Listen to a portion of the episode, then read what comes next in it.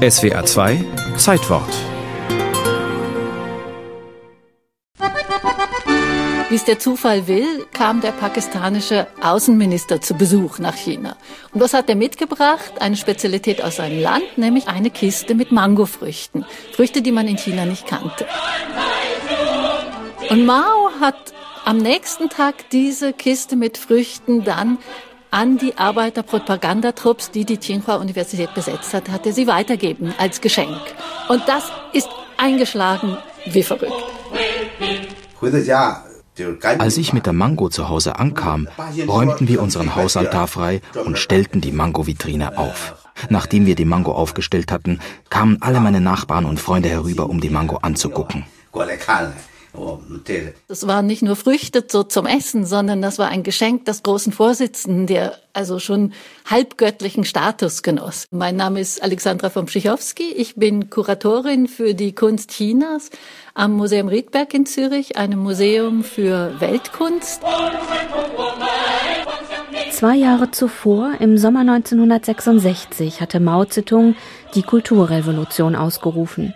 Vor allem Studierende sollten mithelfen, die alte kommunistische Partei Chinas zu zerschlagen, um einen neuen Machtapparat ganz im Sinne Maos aufzubauen. Klar, das löst natürlich Begeisterung aus. Aber ganz, ganz schnell ist das Land in totales Chaos zerfallen. Die sogenannten Roten Garden überzogen mit ihrem Terror das Land, zerstörten Kulturstätten, gingen gegen Andersdenkende vor. Am Ende kämpften sie gegeneinander. Mao hat das lange Zeit laufen lassen wohl auch, um diesen Machtkampf eine Spitze für sich zu entscheiden. Aber nach zwei Jahren Chaos saß er einerseits wieder fest im Sattel und andererseits merkte er, dass er das Ganze begrenzen muss. Und nun kommt die Mango dann gleich ins Spiel. Denn Mao machte nun die Arbeiterpropagandatrupps zum neuen Träger der Kulturrevolution, um die Roten Garden unter Kontrolle zu bringen. Das gelang an fast allen Orten, bis auf einen. Das war die renommierte Tsinghua-Universität in Peking.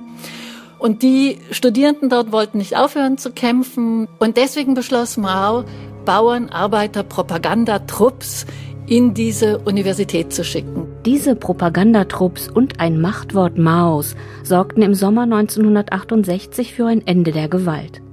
Maos Geschenk an die siegreichen Arbeiter, Mangos. Eben jene Kiste mit 40 Früchten, die der pakistanische Außenminister ihm am 4. August 1968 geschenkt hatte. Zhang Kui, Mitglied eines Arbeiterpropagandatrupps, erinnert sich. Als unsere Direktorin, die mit der Mango reinkam, diskutierten wir, was wir damit machen sollten. Sollten wir sie essen oder konservieren. Das war das erste Problem, das wir lösen mussten, die Konservierung der Mango. Die Originalmangos wurden in Formaldehyd eingelegt und anschließend in Glasvitrinen in den Hausaltären ausgestellt, erinnert sich der ehemalige Arbeiter Zheng Haisheng. Sie wurden zu einem heiligen Objekt, zu einer Gabe des Kaisers, das ist doch wirklich außergewöhnlich. Da die Kiste der Originalmangos natürlich nicht für alle reichte, wurden sie aus Wachs einfach nachgebildet. Die Mango wurde für kurze Zeit zum Symbol der Kulturrevolution. Wer eine Mango bekam, der galt als überzeugter und verdienter Maoist. Schwarze Elemente wie Großgrundbesitzer oder Konterrevolutionäre durften keine Mangos besitzen. Es war ganz klar ein Propagandainstrument und das hat scheinbar unglaublich gut funktioniert. Es gab Mango-Figuren aus Pappmaché bei den Paraden am Nationalfeiertag, Mangos gedruckt auf Bettwäsche, Mango-Zigaretten oder Geschirr mit Mango-Dekor. Und dann spätestens mit dem Tod Maus würden solche Sachen dann natürlich entsorgt und da wurden dann auch die meisten Mangos mit ihren Schreinen entsorgt.